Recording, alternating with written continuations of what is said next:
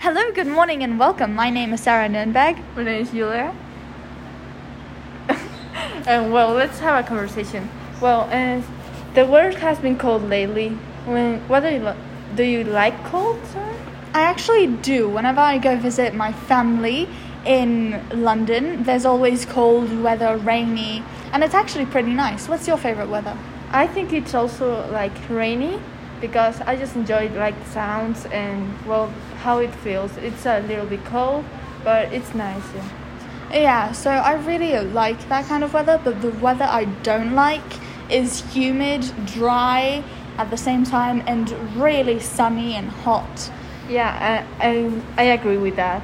I don't like humidity. I think all. it really penetrates the idea of a nice weather. Yes, when you- because it's think, like yeah. something sunny, but then with humidity, it's just like you get very tired.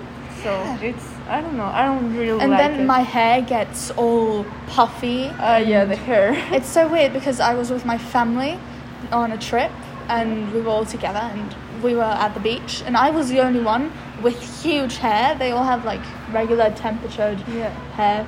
I have the same problem because sometimes my hair is kind of curly, and then I brush it out, and it and with humidity it turns into something that shouldn't happen. Ah, I just it looks terrible. Yeah. So something I've recently done with my family is watch a lot of movies. I've always done it, but recently it's just been reoccurring. So what movies have you watched lately? What series? TV, Well, uh, I ha- I watched Spider Man. That everyone watched. Everyone has one. watched Yeah. Spider Man. It's it, it's an incredible movie. It's been the recent topic Yeah. on many sites. especially because of the surprises that the movie had. But some TV shows that I know that you like and I also have watched is Friends.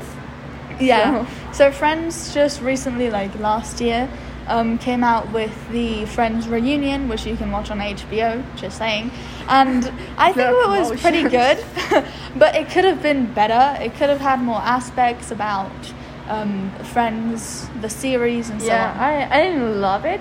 it. It's just that I don't really like James Corden. I don't know why. It's just that after the movie Cats, is there's just something. Sometimes we like and we dislike people. Yeah. So, what person do you dislike Well- in this classroom, this this world, this this planet? Which do you dislike? Well, it's not someone that I like say I don't like them, but I just really don't get along with them.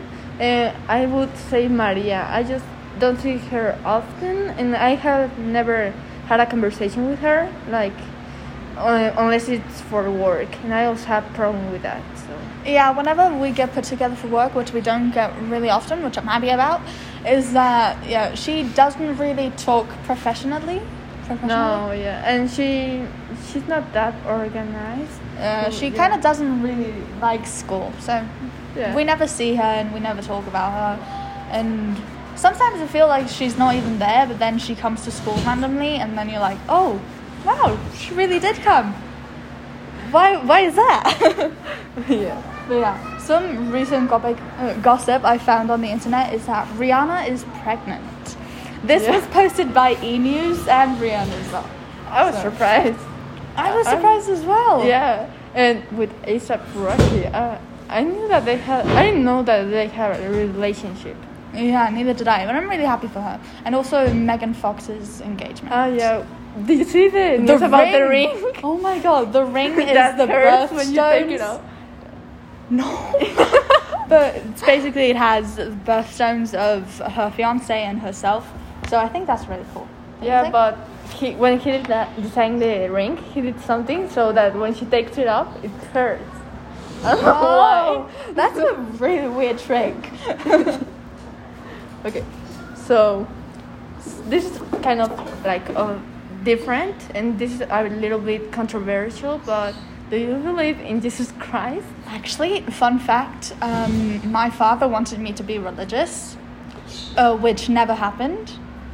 He wanted me to have my communion and stuff to be like Christian, which never happened. So I was like, why don't I have a religion? He's like, I signed papers for you to be Christian. And I'm like, "Mm, well, well I'm not. Well, so I yeah. don't believe in Jesus. I do believe um, I mean, if people want me to pray or something, I will pray to their God. I will like want good things to happen to them based on what they believe in. What do you think? Well, I I, also, I was born into Christianity. I did have like my uh, community and all the, that stuff, and I had my godfather and everything. But in the well, my family never went to church like a lot. But I don't really believe. It's just that I don't know the things that the church says and other mm-hmm. aspects of it are just kind of Did you- yeah. Did you know that I consider you my best friend? One of my best friends. Yeah. Me too. Oh, that's really kind of you. So, last class with Shen, we learned about cardinal and ordinal numbers. What do you think about those? Did you have fun? Was it easy? I, I think it's something so basic, but I didn't remember most of it. I didn't remember which one was ordinal. I know the numbers and everything, but I just didn't remember which one was. Yeah, same. I can distinguish them, but I, I don't. I didn't really remem- remember. Which didn't remember which one was for which. Yeah. But then after the recap, it was all easy, and I mean, I've always known numbers, so it wasn't mm, hard. Yeah. It was just. It was entertaining, yeah. Yeah. Well, thank you very much for having this conversation with me, Julia. It was Thanks, really fun.